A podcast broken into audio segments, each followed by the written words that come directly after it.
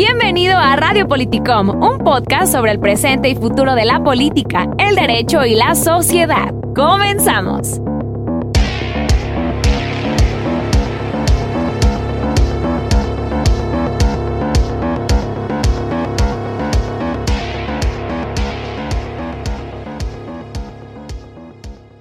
El político debe de ser capaz de predecir lo que va a pasar mañana, el mes próximo y el año que viene y de explicar después por qué fue que no ocurrió lo que él predijo. Esto lo dijo Winston Churchill, primer ministro del Reino Unido. No sé qué opinan de esta frase, amigos y amigas, pero me parece sumamente interesante y que siempre va a ser aplicable cuando hablemos de política. Pues le saluda a su amigo Gustavo Lozano en un episodio más de Radio Político en Podcast. Y pues bueno, Transcurridas las elecciones 2021, eh, tenemos ganadores y perdedores en el estado de Jalisco, con nombre y colores. Estamos a meses de que se dé el cambio de estafeta en gobiernos municipales y de los escaños o lugares en el Congreso del estado de Jalisco también. Personas nuevas van a llegar a ocupar cargos públicos directivos en la administración pública y pues valga la redundancia, administrar los recursos públicos, a buscar el bien público temporal de las personas, van a tener que resolver lo que prometieron van a tener que checar la agenda, todo tipo de agenda eh, que se vaya presentando y pues las necesidades sociales del momento, más los bomberazos que transcurren en las sociedades, lo cual eh, pues no es poca cosa. Y, y, pues estas personas van a llegar a los distintos cargos eh, que fueron impulsados en su mayoría por los partidos políticos locales. Las candidaturas independientes pues también estuvieron presentes en el proceso, sin embargo, pues no parece que dieron grandes resultados a los entusiastas que se fueron por esta vía. Hoy vamos a hablar con Enrique Tusein sobre esta plataforma local llamada Partido Político y lo que tendrían que hacer diferente por lo menos durante estos próximos tres años que vienen, porque pues ahora sí que nadie tiene comprado nada y no sabemos si a los siguientes tres años los van a votar o se van a quedar o quién sabe. ¿Cómo estás Enrique? Buenos días. Hola Gustavo, ¿cómo estás? Pues aquí preguntándole a un experto como en el programa este de El precio de la historia, pues temas de partidos políticos. Ahora sí que quisimos este, traer un experto al podcast para hablar de ese tema. Y pues bueno, ¿tú cómo defines un partido político? A ver, bueno, hay, muchas definiciones de partidos políticos. Es uno de los temas que más eh, se debate en la ciencia política, que más se debate en el pensamiento político y filosófico. Pero yo creo que para un poquito sintetizar, eh, yo definiría un partido político como una mm, agrupación de personas que defienden ideas o, intereses, o las dos, que defienden ideas e intereses. Es decir, al final el partido político es una agrupación, es una organización que tiene una idea preconcebida. Hay autores que piensan que no es necesario yo creo que sí lo es. Yo creo que el partido político, el pegamento de un partido político que termina uniendo a sus eh, militantes y a la gente que, agrupa, es precisamente la idea que tienen del mundo, es decir, si consideran que el mundo debe ser de determinada manera, si la economía tiene que ser eh, eh, y fluir y, de alguna manera eh, eh, construirse a través de determinados mecanismos, si el Estado debe o no intervenir tanto en la economía, en la vida privada, eh, cómo debe ser la sociedad, cuáles son los valores. Ese es, digamos, como el pegamento ideológico que debería unir a los militantes.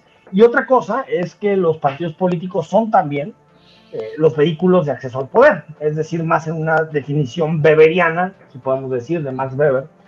los partidos políticos son ese auto que lleva a los ciudadanos al poder y por lo tanto tiene este gran atractivo de que monopoliza los puestos, monopoliza la administración pública y monopoliza los cargos públicos. Entonces, yo diría que tiene tres elementos básicos, que es ser una agrupación de ciudadanos, tener una ideología y tener intereses claros, y tercero, ser un vehículo de acceso al poder. ¿Y qué ha corrompido a los partidos políticos actualmente en este momento en, pues en México, en, en el mundo, digo, pareciera que por ahí tenemos algunos virus que recorren eh, grandes naciones, que recorren todo el mundo y tienen nombre esas, esos virus o esas este, ideas que pueden ser tanto de izquierda como de derecha, ¿no? A ver, em, los partidos políticos em, están a debate desde que, desde que nacieron. O sea, los partidos políticos nunca, nunca han sido, digamos, bien vistos.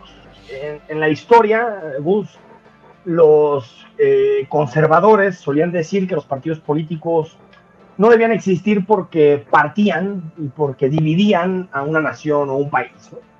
Los socialistas, más el pensamiento marxista, solía decir que no porque dividían a la clase trabajadora, ¿no? Entre, en vez de que la clase trabajadora pugnara por sus intereses de clase, lo que hacía la clase trabajadora es dividirse por sus ideologías, si eran liberales, si eran conservadores, si eran más de izquierda eran de derecha. Es decir, desde que nació prácticamente podemos hablar de, de, que los partidos políticos están señalados. Incluso eh, está esta, que seguramente lo, lo, lo, has escuchado, quien nos escucha este podcast lo, ha podido en algún momento eh, leer, la famosa ley de, la, de hierro de la oligarquía, que, que, fue escrita hace ya muchos años por el sociólogo alemán Robert eh, Michels, eh, estamos hablando de, que la investigación de Michels es del principio del siglo XX, es decir, cuando apenas estaban constituyendo, finales del XIX, inicios del XX, los primeros partidos políticos. Eh, Michels ya decía que los partidos iban a tender hacia oligarquizarse, digamos, hacer unas oligarquías en donde poquitos iban a tomar la decisión, las decisiones relacionadas con el partido. Es decir, esta tendencia de los partidos es de, son desde que nacieron, no, no es algo nuevo, eh, eh, y también, eh, Gus, porque son organizaciones humanas, todas las organizaciones humanas tienden a pervertirse, incluso las que supuestamente tienen fines más benéficos o más positivos, desde las iglesias, las organizaciones sociales, pasando por caridad, universidades, escuelas. Pero las organizaciones humanas, cuando de fondo también está el control del poder, pues tienden a, eh, eh, eh, digamos, tienden a, corromperse, por utilizar esa palabra, y tienden a defender intereses que no deberían defender si atendemos a su naturaleza originaria. Ahora, ¿qué ha pasado con los partidos políticos en los últimos, yo diría, Gus, desde finales de la Guerra Fría y tal vez la caída de la Unión Soviética, el muro de Berlín? Hay una etapa que podemos decir que es de 1989 a 2001 tal vez, en donde hay una gran efervescencia de liberalismo en el mundo y por lo tanto de la pluralidad de los partidos políticos. Luego de eso comienza a haber una destrucción acelerada de los partidos políticos, comienza a haber ascensos de populismos de derecha y de izquierda en todo el mundo, y esto casi trastoca y casi deja herido de muerte a los partidos políticos. Veamos el caso de México, que tal vez tiene un retraso con relación a ese proceso político si lo vinculamos con América Latina y con Europa. Por ejemplo, América Latina hace mucho que los partidos políticos quedaron totalmente destruidos. No hay en América Latina ya un país que tenga un sistema de partidos bien estructurado. Ya todos son la generación pues de grandes líderes políticos que han forjado su trayectoria política encima de las cenizas del sistema de partidos. En México la elección de 2018 también fue la muerte de lo que podemos decir que fue el sistema de partidos de la transición. Han pasado muchas cosas, muchas cosas, eh, que ahorita lo podemos analizar y podemos eh, profundizar si quieres, Gus, pero yo creo que ahora sí vivimos en una etapa post partidos. Y no es que los partidos vayan a desaparecer, los partidos van a seguir existiendo. Los partidos políticos seguirán existiendo mientras sean las fórmulas que inventó la humanidad más eficaces para defender ideas y para acceder al poder. Pero lo que sí podemos decir es que los partidos políticos ya no significan lo que significaban antes. Es decir, antes cuando uno hablaba en los 70s o en los 80s, pues la persona se definía con su relación si era priista, panista, periodista, incluso en la transición, ¿no? Ahora no, ahora la gente no define sus ideas políticas de acuerdo al partido político por el que votó la última elección. Ya ahora se dice feminista, ambientalista, se considera, eh, no sé, más cercano a las tesis obreristas, más liberal. Entonces, estamos en una etapa postpartido, no van a defenderlos, no van a desaparecer los partidos políticos, Gus, pero sí los partidos políticos serán más instrumentos que fines en sí mismos. Entonces, creo que sí es un gran cambio con relación a, lo que fue la mayoría del siglo XX. Fíjate que esto que dice sobre los sentimientos de las personas, que está íntimamente relacionado, obviamente, en cómo se maneja y cómo vive, cómo se desarrolla un partido político, me llama mucho la atención. Digo, no tiene tanto que ver con el partido, pero sí te puedo decir que te voy a contar una experiencia de una vez que fui a una plática eh, pública en la que se iba a hablar de, la izquierda, de que era la izquierda, precisamente después del 2018, después, después, de que llegó la, el, al presidente al poder con su partido, pues fui yo a una plática pública en la que se iba a tratar este tema y pues bueno, digo, nada más para ejemplificar lo complejo que son las sociedades, las relaciones humanas y cómo se toman las decisiones y todo lo que sucede en un, en un ambiente, en un, eh, pues en un ambiente controlado, pues en un grupo interno, en un grupo con ideales, eh, en un ecosistema, vaya, eh, diferente a, a otro. Y pues bueno, estaba yo ahí y pues empiezan a tratar el tema de la izquierda empieza a decir una persona que la izquierda es esto, que la izquierda es aquello, que cómo se va a organizar la nueva izquierda después del 2018, que hay algo que la amenaza, etcétera, bla, bla, bla, bla. Entonces empiezan algunas personas a participar y empieza a crearse un conflicto inicialmente para definir qué era la izquierda. Se empezaron a decir así entre ellos, oye, pero yo creo que tienes que agregar esto, aquello, esto, aquello, esto, aquello. Y después de un rato de estar tratando muchas definiciones como de izquierda, y después de, obviamente, cada uno, me imagino que pensaron, pues no manches, no vinimos como a, definir el tema de la izquierda. Ahora se, se, volcó el tema a empezar a definir si la izquierda hablaba mucho de qué era la izquierda y de quién era más izquierda que las otras personas. Entonces ahí empezó otro debate sobre, sobre si se hablaba mucho de la izquierda o no. y, y de si... ¿Quién la tiene más grande, no? Ándale, exactamente. Entonces dije, no, pues aquí yo creo que ya esto va a terminar o algo así. Y después, digo, para rematar, digo, ahora sí que fue lo, lo más curioso de toda la plática, fue el tema de, de, ya después de haber escuchado qué es izquierda, este, quién es más izquierda, los logros personales de cada uno. Se empezaron a parar unas personas y empezó a decir que ella era tal persona, que había tratado con tantos años en comunidades marginadas, que había hecho tal cosa. Otra persona también se paró y quiso decir algo relacionado y ahora sí que, digo, esto nos puede ejemplificar lo, lo, difícil que es hablar de ideas políticas y de y más en un partido eh, pero bueno pues me parece muy muy interesante todo esto que comentas. y, hay una cosa gusto con, relación a, esto que este caso en concreto. Tenemos eh, eh, una cosa que nos diferencia con mucho con relación a, a otras generaciones y es la importancia y el predominio de las redes sociales en el mundo contemporáneo. Y las redes sociales son, son instrumentos de comunicación fundamentales, ¿no? son de primera y, y, yo creo que nadie en su sano juicio quiere volver a una etapa en donde el discurso público se ha monopolizado por los medios de comunicación tradicional. Pero lo que sí genera eh, las redes sociales, las redes sociales para hacer negocio, tienen que fanatizar a la gente, tienen que fanatizar a las personas. Entonces, eh, a través de estos nuevos algoritmos, lo que hacen las redes sociales es empujar a las personas a tener cada vez posiciones más radicales, posiciones mucho más de autoafirmación identitaria constante. Entonces por eso surgen también todos este tipo de debates, ¿no? Que no sé a dónde van, pero yo soy más que tú, tú eres más y tal cosa, porque al final eh, eh, estamos viviendo momentos de mucha mayor ideologización de la política. Tal vez en los 90 tuvimos una etapa en donde se privilegió mucho, tal vez en extremo, el pragmatismo, los incentivos de la economía, lo que suponía el, el, establecimiento del sistema económico neoliberal. Y ahora vamos a una etapa profunda de identidades, lo que se llama política de identidades, que empieza desde el tema de género, pasando por los temas de las razas, eh, pasando por el asunto de las clases sociales. Y me parece, eh, Gus, que eso está llevando a una incapacidad cada vez mayor para poder incluso conformar eh, instituciones y partidos políticos sólidos, porque cualquier diferencia ideológica, cualquier eh, discrepancia por menor que sea, se ve casi como una frente existencial del proyecto. Antes, los partidos políticos a su interior existían corrientes de todo tipo. En el PRD, por ejemplo, siempre existió una corriente más cercana a la socialdemocracia, enarbolada, por ejemplo, por por Marcelo Ebrard en su momento, o, más social liberal, como por ejemplo Miguel Ángel Mancera, y otras más nacionalistas revolucionarias, como el caso de López Obrador, y aún así con sus dificultades, pero podían coexistir en un mismo proyecto político. Ahora es imposible. Y ahorita vamos a entrar a platicar de los partidos políticos locales, pero tú fíjate lo que pasó en la elección con partidos como Futuro, en donde por pequeñas diferencias, como eh, celebrar o no el natalicio de Marx, pues casi eh, eh, el partido se reventaba. ¿Por qué? porque en lugar de ayudarnos a dialogar, en muchas ocasiones las redes sociales están provocando mucha mayor fanatización.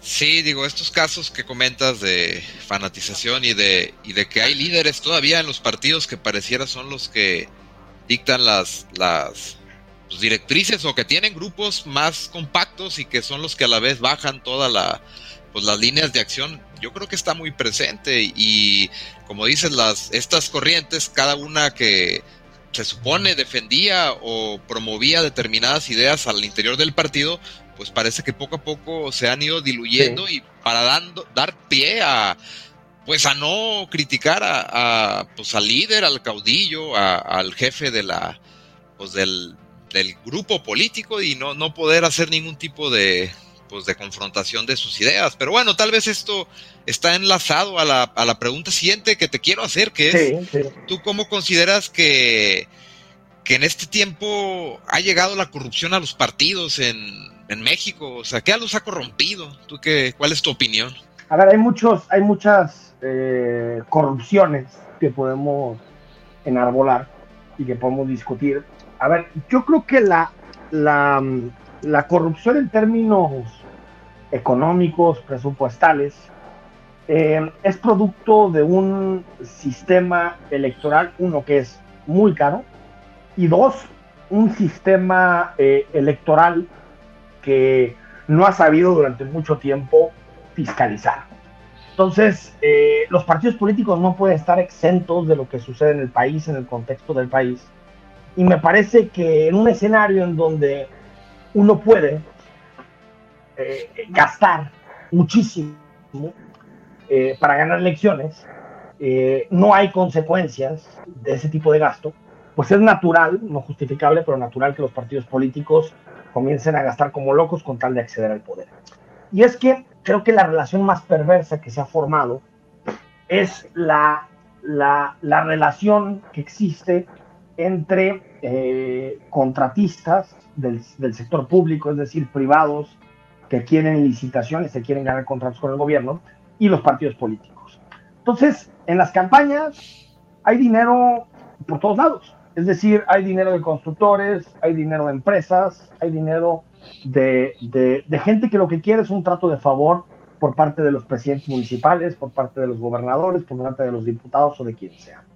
Y yo creo que es lo más grave porque es el secuestro de la política eh, por parte de intereses privados. Lo podemos ver de forma más estructural y sistémica con el caso Odebrecht. Odebrecht es básicamente eh, el modelo de corrupción partidista más acabado, porque es, eh, bueno, Odebrecht y la estafa maestra, que ya fue siendo en el gobierno, pero Odebrecht fue eh, dinero para la campaña de Peña Nieto para poder llegar a la presidencia de la República y a cambio de eso otorgar contratos a esta transnacional brasileña. Y, me parece que, ejemplifica muy bien Odebrecht lo que supone la cooptación, la captura de la política por parte de los intereses privados. Pero no solamente ahí, Luz, porque por ejemplo, cuando eh, el gobierno de López Obrador o cuando Morena se financia a través de maletines de dinero, de bolsas de dinero, enviados por eh, el gobernador de Chiapas del Partido Verde, el cuate este Velasco, a través de David León, su operador, es básicamente lo mismo. Lo que, lo que el empresario compra al momento de pagar la campaña de un partido político es contratos o impunidad. Alguna de las dos cosas. ¿eh? Contratos e impunidad privilegios. Lo que compra Velasco al apoyar desde 2015 a Morena es lo mismo. Es ayuda a mis cuates, uno, y dos, en el peor de los casos, protégeme a mí, para no caer en la cárcel y protege a mi grupo político. Entonces, esa es la corrupción más grande, la captura de los partidos políticos por parte de intereses privados. Pero existen otras, por ejemplo, la corrupción ideológica que los partidos políticos van a las campañas, proponen un proyecto de gobierno, un proyecto político con ciertas ideas y después llegan a los gobiernos y hacen cosas distintas. O llegan a los parlamentos y a los congresos y legislan cosas eh, distintas. ¿Cuál es el fondo del, del, asunto? Yo creo que es estructural, eh, tiene que ver con el sistema de partidos, pero también, eh, Gus, esto es importante señalarlo, tiene que ver con la, eh, ciertas ideas que se van formando en la opinión pública y en donde los partidos políticos se convierten casi en rehenes de ellas. Por ejemplo, el aborto, ¿no? la interrupción voluntaria del embarazo. No hay partido político, ni siquiera eh, en su momento, pero después el PRD, al aliarse con el PAN, tuvo que esconder esos principios. Pero eh, no hay partido político que pueda hablar abiertamente de sus temas. Incluso partidos locales se vieron en muchísimas complicaciones para hablar de eso, porque detrás de ese tipo de posicionamientos no solamente hay una mayoría todavía de personas en contra, sino que aparte existen poderes fácticos como las iglesias que están dispuestos a hacer guerra sucia eh, eh, contra aquel que proponga cosas que supuestamente contradicen los principales valores de la iglesia. Entonces, son elementos muy complicados. Yo creo que eh, los partidos políticos siempre están en un equilibrio muy complicado, en donde está, por un lado, defender sus principios, pero también defender sus intereses electorales, y no son cáritas ni organizaciones de la caridad, sino que son partidos políticos que buscan el poder.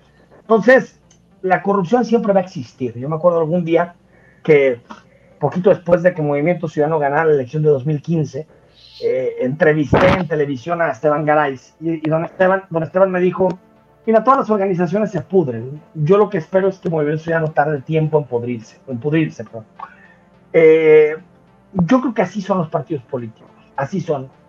Y en muchas ocasiones hacemos y trazamos visiones muy romantizadas de los partidos, visiones que aparte nunca han existido en los partidos políticos. Claro que ha habido momentos mejores, peores de la vida interna de los partidos políticos, momentos de mayor o menor democracia interna, Gus, pero realmente los políticos son sobre todo, los partidos políticos se convierten con el paso de los tiempos, como diría Michels, en grandes oligarquías que lo que buscan es eh, eh, proteger sus propios intereses. Y en muchas ocasiones esos intereses coinciden con una parte de los intereses públicos, pero en otras no coinciden. Entonces, yo creo que la mejor manera de analizar los partidos políticos es dejar de lado esa visión, uno, ni la visión totalmente cínica de creer que todos son lo mismo y al final son iguales y no va a pasar nada y todos son la misma fregadera, todos son igual de corruptos. Es una visión desde mi punto de vista de, la gazanería intelectual, pero tampoco caer en esta visión romántica de creer que es posible partidos políticos de grandes asambleas, procesos totalmente democráticos porque yo creo que son eh, eh, eh, fantasías. Sí, concuerdo, digo, yo agregaría que, como dices, pues las personas que integran los partidos políticos pues son seres humanos, digo, tienen sentimientos, tienen este, maneras de ver el mundo, tienen ego y razón también. Digo, los partidos políticos están conformados de personas y pues digo, me parece a mí que debe de ser complejo, ¿no? Como lidiar con otras ideas eh, y pues en esta parte de, tomar decisiones, pues ahí es donde se ve la confrontación de las ideas, digo, uno piensa tal cosa, otro piensa tal cosa, otro piensa tal cosa, y pues a lo mejor otro no está eh, situado en una objetividad del punto, tal vez tenga un trauma sobre un tema en específico y, digamos un partido a lo mejor de izquierda y alguien que se dice izquierda en todos los temas, menos a lo mejor en el de fumar marihuana o en el del aborto. Entonces, es así como en la asamblea de, ching, ¿qué voy a hacer ahora? Digo, ya llegó el tema que es tabú de, por, de mi vida porque yo soy el único hijo que no quiso seguir las ideas de a lo mejor católicas de la mamá y pues yo sí quiero ser de izquierda, pero pues este tema sí lo traigo bien arraigado, ahora sí que, y otra parte pues es también, digo, no sé qué tanto se dé, ahora sí que el espionaje en los partidos políticos y,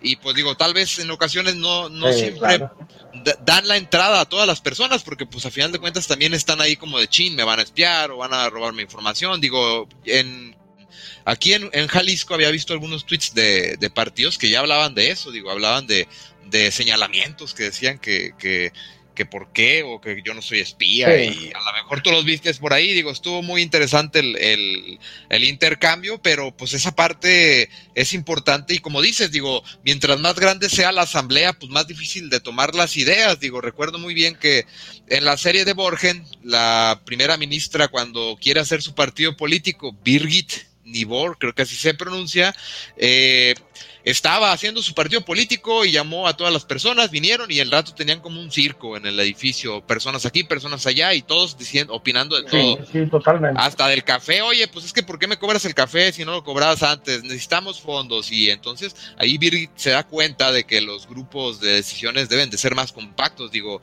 eh, la verdad es un tema que tiene sus aristas, sus pros, sus contras y que podríamos debatirlo mucho, pero pues definitivamente que las decisiones rápidas y las, las emociones humanas, pues me imagino que juegan también eh, parte en esto de, cómo, cómo se conforma un partido y cómo actúa a final de cuentas. Tú ya dijiste muy bien toda esta parte de actúan a lo mejor en ocasiones bajo intereses este pues que los deben, ¿no? Digo, tal vez en alguna campaña pues les dieron ahí algún apoyo, pues tienen que pagar, pero bueno, vamos a aterrizar el tema de hoy, eh, Enrique y vamos a hablar brevemente sobre los partidos locales de Jalisco de manera muy proactiva, eh, los cuales pues ya como hemos visto que actúan, eh, eh, ya tenemos varios años teniendo relación con algunos, unos son nuevos, sabemos que promueven y pues bueno, empezaremos por Movimiento Ciudadano, digo, me gustaría que me dieras tu opinión sobre el deber ser, digo, ya nos dijiste al inicio que es un partido político, cuáles son sus tres partes o sus tres áreas en las que actúa.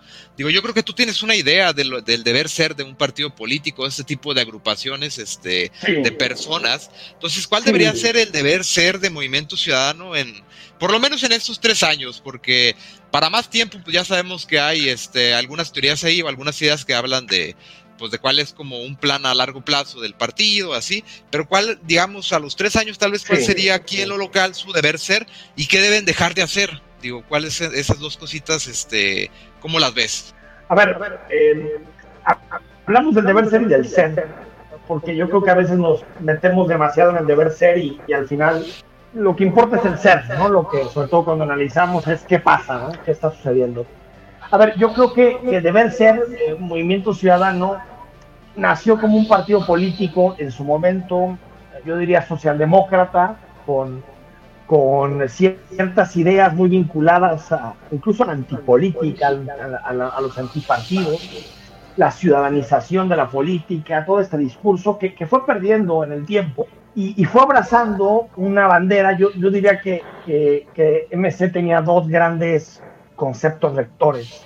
Uno era eh, eh, la, famosa honestidad, ¿no? Que, eh, que, tenía que ver más con la bandera histórica del PAN, del Partido de Acción Nacional, que era, bueno, pues vamos apostando por la transparencia, mecanismos abiertos, plebiscitos para definir las, las obras, topes de gastos, austeridad, todo esto que tiene que ver con, digamos, la protección de los recursos públicos, era una parte de la bandera. Creo que esta bandera la, ha dejado de tener en términos discursivos y narrativos, es decir, ya casi no existe. Y eh, MC se empezó a enfocar en una segunda, que es lo que podemos llamar la eficiencia. Nosotros hacemos buenos gobiernos. Ahí está. Que cada quien interprete lo que quiere interpretar de buenos gobiernos, ¿no? Porque es un debate, ¿no? Hay gente que, la gente de derecha pensará que los buenos gobiernos son de determinada manera, una gente de izquierda pensará de otra manera. Es decir, eh, son de estas frases, son de estos eh, eslóganes de hacemos buenos gobiernos que, que, pueden sonar muy bien porque no dividen, pero que en términos concretos dicen muy poco. Pero lo que creo que quiere hacer Movimiento Ciudadano es precisamente eso. Un partido, eh, como se le llama en la teoría, catch o party, es decir, un partido político que logre o que pueda llegar a tener eh, eh, objetivos electorales en, en todos los segmentos económicos y educativos. Un partido político, yo diría, de centro derecha, que está muy cercano a la iniciativa privada, que está muy cercano a, las cúpulas empresariales y que, eh, eh, eh, digamos, busca ser un partido político no ideológico o, no tan claro en términos ideológicos, es decir, no entra en lo que podemos llamar las guerras culturales, es decir, los grandes debates que tienen que ver con, el género, con, con, la, la, desigualdad, con la discriminación, con el racismo, no entra en estas grandes guerras culturales.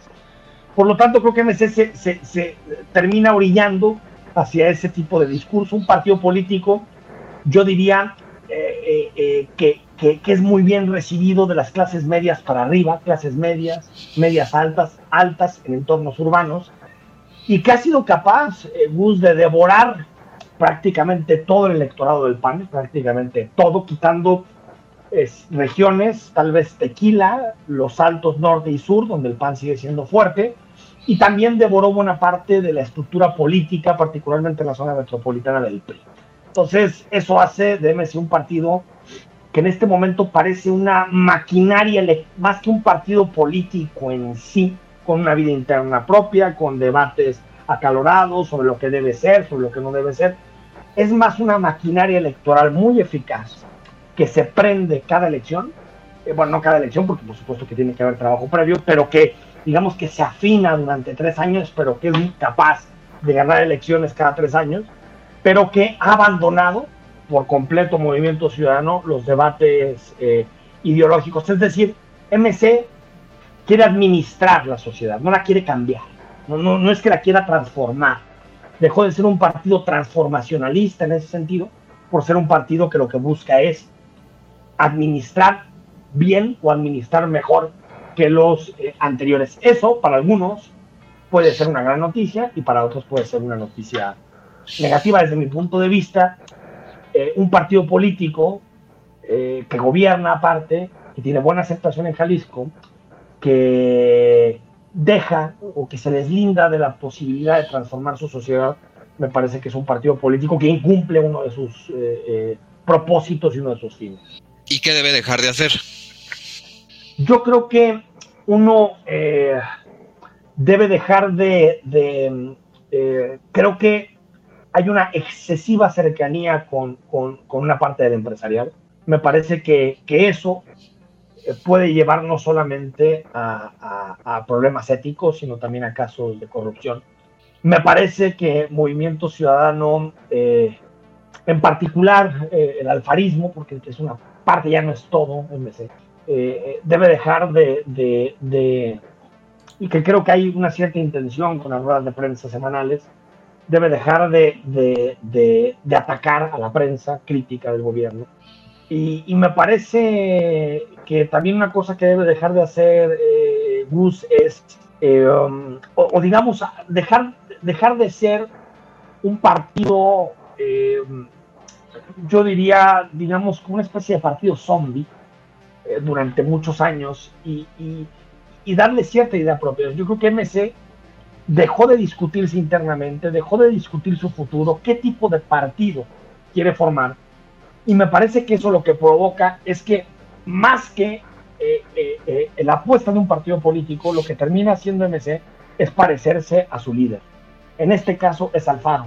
Tal vez en algunos años ya no sea él, sino que sea Lemus o cualquier otro. ¿Y qué significará eso? Que básicamente cada líder político puede hacer del proyecto de MC lo que se le venga en gana. Porque no hay un mínimo común ideológico que abandere eh, eh, los principales postulados de gobierno. Entonces, eso eh, es algo muy distinto a lo que llegó a ser el Movimiento Ciudadano. Por ejemplo, cuando se votó, sin, cuando se aprobó sin voto no hay dinero en el Congreso, pues buena parte del debate tenía que ver con eso, con no dejar ciertas banderas que también habían estado vinculadas a MC, dejárselas todas a, Pedro Kumamoto. Entonces, eh, eh, debe de dejar de ser un partido eh, simplemente que se activa cada elección o que es simplemente una maquinaria electoral y convertirse verdaderamente en un partido que apuesta por ciertas ideas y que es muy claro con el electorado de que defiende determinadas ideas. Muy interesante, ahora sí que incluso da para tener podcasts independientes de cada uno de episodios independientes de cada partido. De cada uno nos daría sí. Después lo armamos, después lo armamos con tiempo. Ahora sí que, digo, sabemos que Movimiento Ciudadano se llevó a la zona metropolitana. No sé si fuera de la zona metropolitana, ¿qué más arrasó o en qué proporción está en relación a Morena? Pero yo vislumbro que Morena debe ser como el segundo, ¿no? El segundo ganador o el, pues el segundo lugar. Sí, pues. seguro. Entonces, digo, ahora vamos con, Morena, con el Movimiento de Regeneración Nacional del presidente de la República. ¿Tú la misma pregunta, digo, ¿cuál es el deber ser ahora en Jalisco, Jalisco, de este partido? ¿Y qué deberían dejar de hacer? Digo, ¿cómo ves tú? Bueno, de entrada, ser partido, porque eh, Morena, Morena es básicamente el presidente de la República, y si Morena logró sacar eh, veintitantos por ciento de la votación no es porque los jaliscienses le tengan un especial cariño a sus candidatos o porque hayan sido capaces de, colocar ahí sobre la palestra candidatos atractivos, sino porque tiene un presidente popular. Entonces, eh, Morena lo que tiene que hacer es ser un partido, eh, tratar de procesar sus diferencias internas de manera institucional y convertirse en una alternativa ya no discursiva, ya no una alternativa simplemente por ser espejo del presidente, sino ser una alternativa de gobierno. O sea, es que el, el problema es que no solamente se tienen que abandonar unas causas, sino que después la gente tiene que votar por gente, por personas que van a tomar decisiones y que van a tomar decisiones sobre su vida cotidiana. Entonces me parece que, que, eh, que Morena demostró en estos tres años que es capaz de tirar, de dilapidar por completo cualquier capital eh, eh, político y democrático. Tú recuerdas que en 2019, casi todo 2019, veíamos las encuestas y Morena en Jalisco arrasaba. Y realmente solamente se lleva dos municipios importantes, que son Puerto Vallarta, muy importante, y, y, Tonalá. El resto eh, queda borrado, con candidatos muy poco competitivos, sin unidad interna. ¿Cómo puede ser que en Zapopan haya sacado 17%? Por 17%, o sea, fue una paliza eh, e histórica y en Guadalajara perdió también por 20 puntos Carlos Domelí.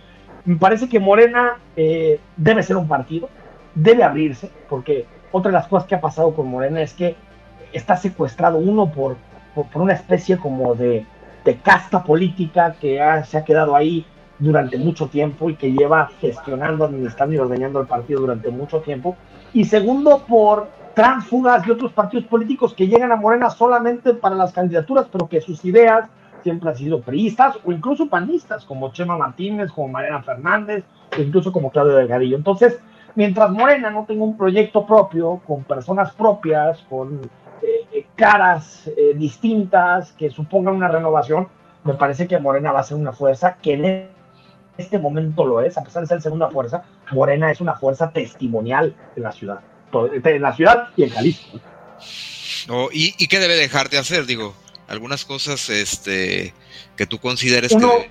Uno, eh, dejar de, de, eh, hacer de su lucha interna todo lo que el partido comunica hacia el exterior, porque no sabemos te reto a que me digas una propuesta que haya hecho Morena, tiene una bancada, diputados, no recordamos una maldita propuesta.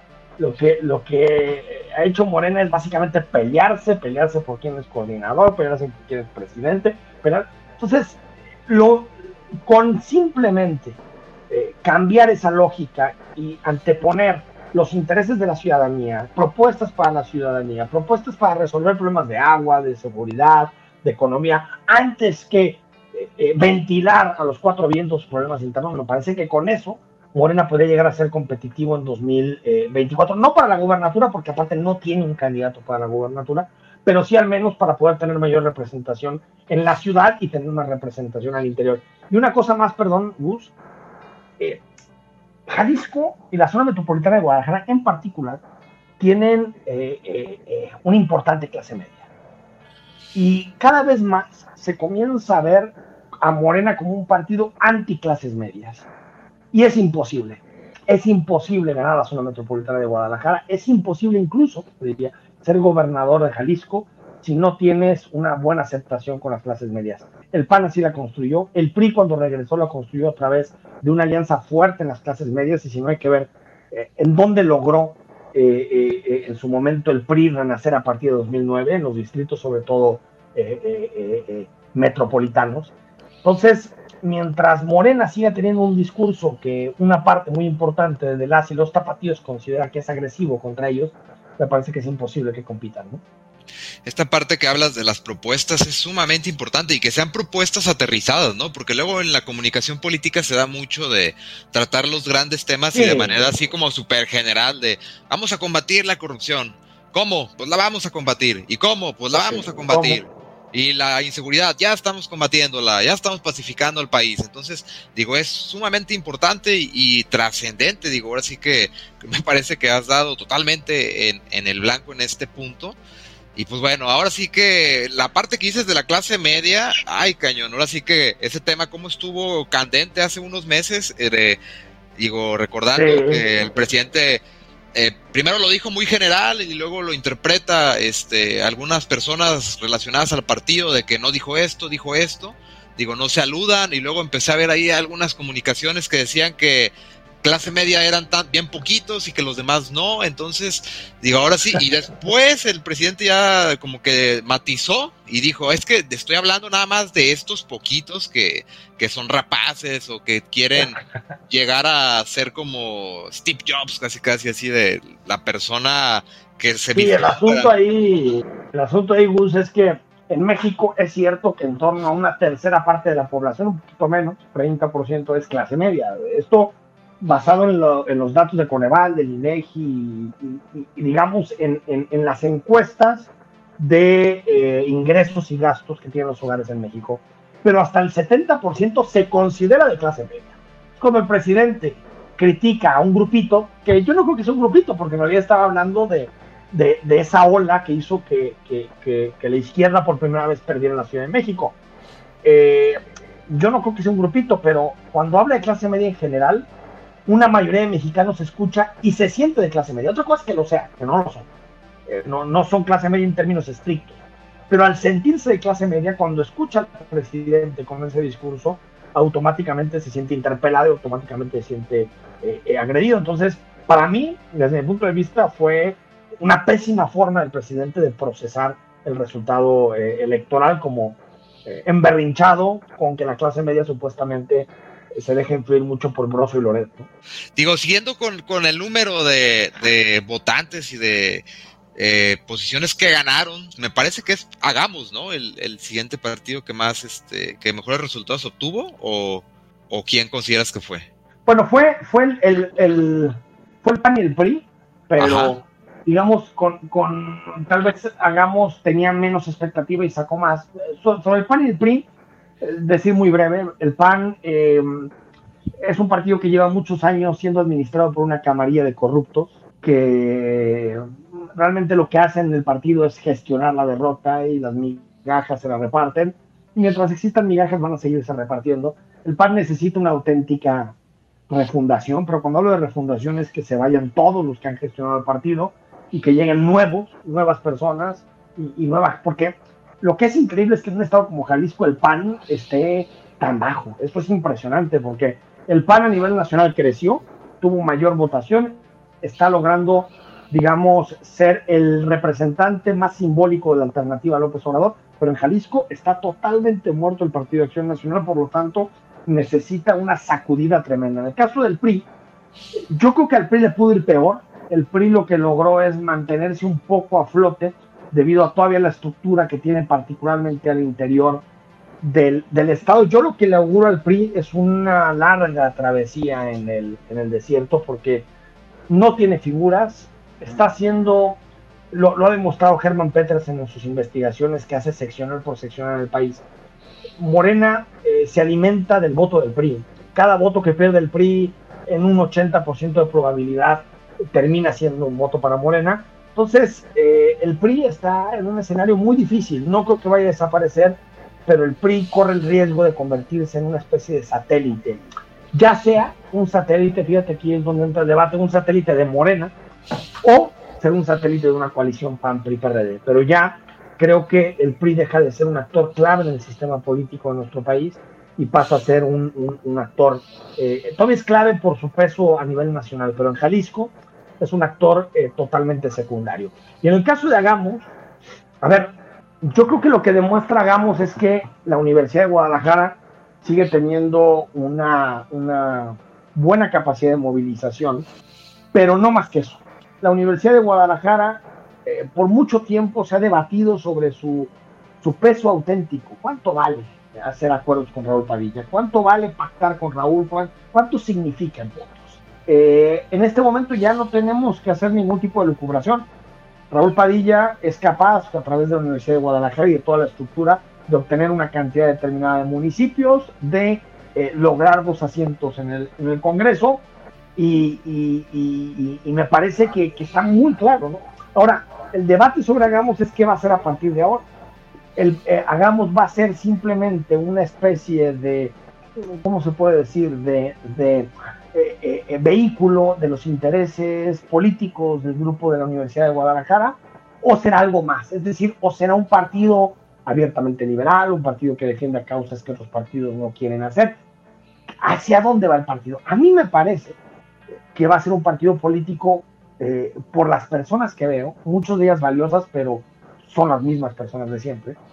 Eh, yo lo que veo es un partido político que va a defender lo que ha defendido siempre, que es sí causas abiertas, sí causas liberales, sí causas que podemos denominar de izquierda, pero al mismo tiempo magistrados, poder, presupuesto, es decir, me parece que a menos de que hagamos, comience a hacer cambios profundos y a tener personas distintas en sus direcciones, me parece que corre el riesgo de ser el PRD versión 2.0. Y finalmente, eh, futuro, digo, creo que tienes mucho que decir al respecto. Me imagino que ha sido de tus. O pasado. o pasado. Ajá, digo, eh, es un fenómeno interesante, ¿no? Digo, estudiar cómo se conforma un nuevo partido, este, todo, todos los las situaciones que van pasando en él. Digo, me imagino que para alguien como tú es, es interesante el estudio de, un partido nuevo como futuro. Digo, ahora sí que, ¿cómo lo ves tú? Sí. A ver, el futuro em, para mí es la gran decepción de esta elección. Eh, y ya no solo por el resultado, porque como en el fútbol, en muchas ocasiones juegas bien y, pierdes 4-0.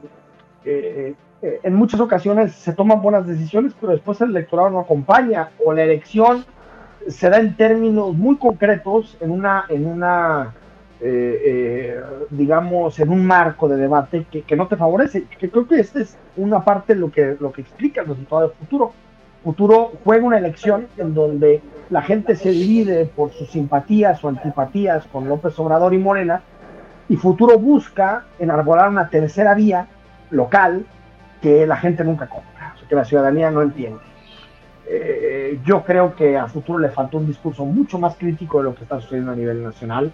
A veces siento que una parte de su militancia hay mucho más odio al gobernador Alfaro que al presidente de la República. Y está bien, es su, su decisión.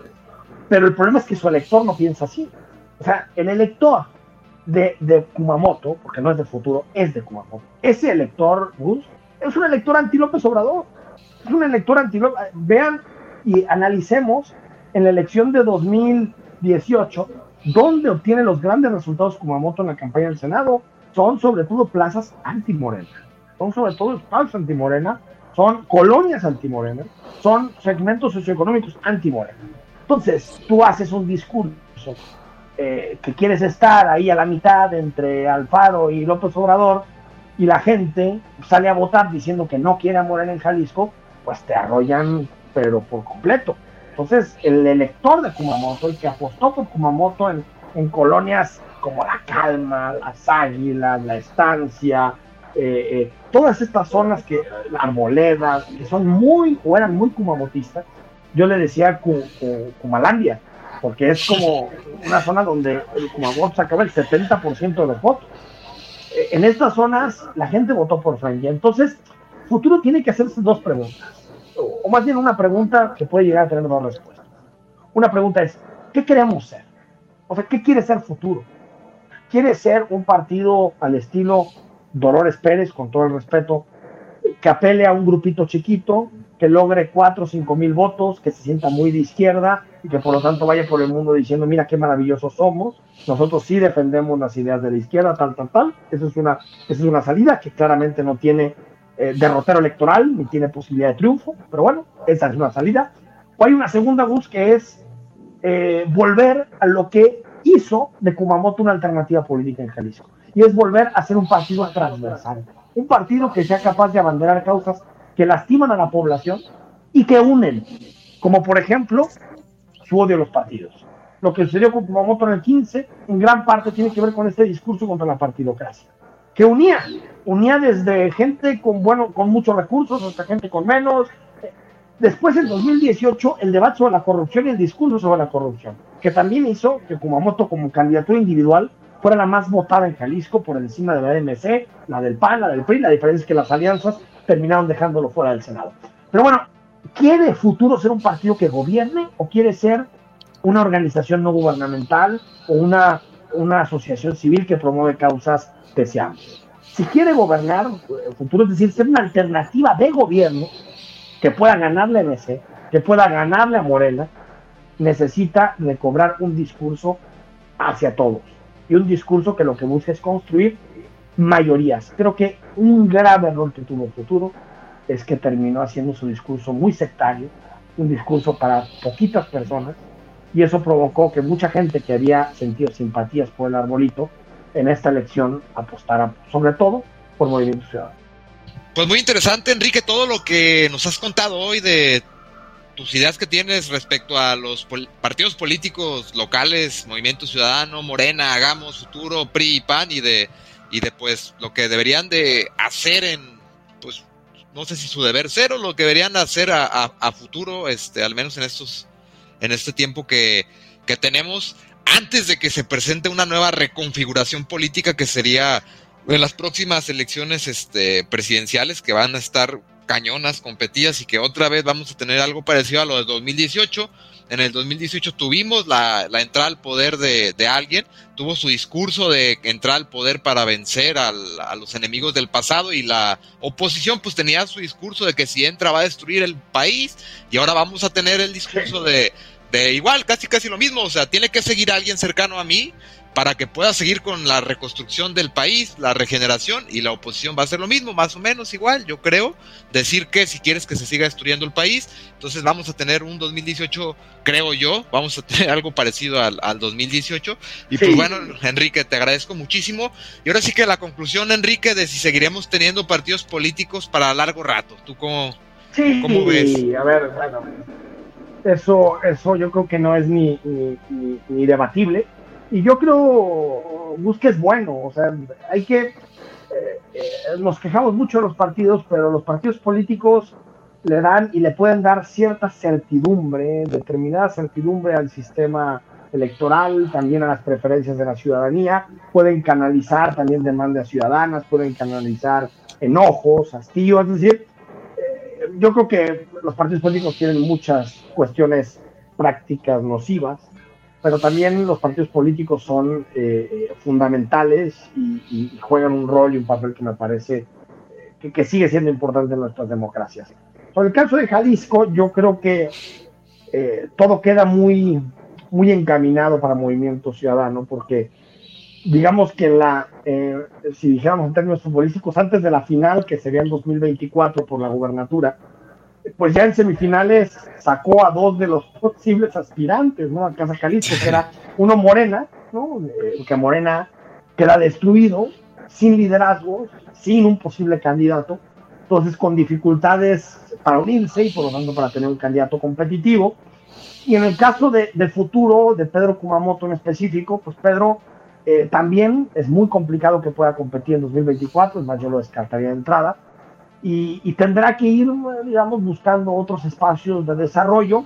Entonces, a menos de que surja un candidato externo a los partidos, eh, pues yo veo difícil, yo veo difícil que alguien pueda detener a Movimiento Ciudadano, porque aparte tú lo decías en la introducción, las próximas elecciones, si estas ya fueron plebiscitarias en el sentido de estas o no con el presidente, tú imagínate las del 24, las del 24 van a ser una polarización absoluta y Movimiento Ciudadano ya demostró que en esa en ese mar de polarización es capaz de, obtener muchísimos eh, réditos. Veremos, pero creo que estamos en un sistema en donde, en donde Movimiento Ciudadano, sin una amplísima votación, porque sacó el 32%, eh, se está convirtiendo en, un partido predominante, es decir, un partido que va a ser muy complicado eh, que pierda poder en las siguientes elecciones. ¿no?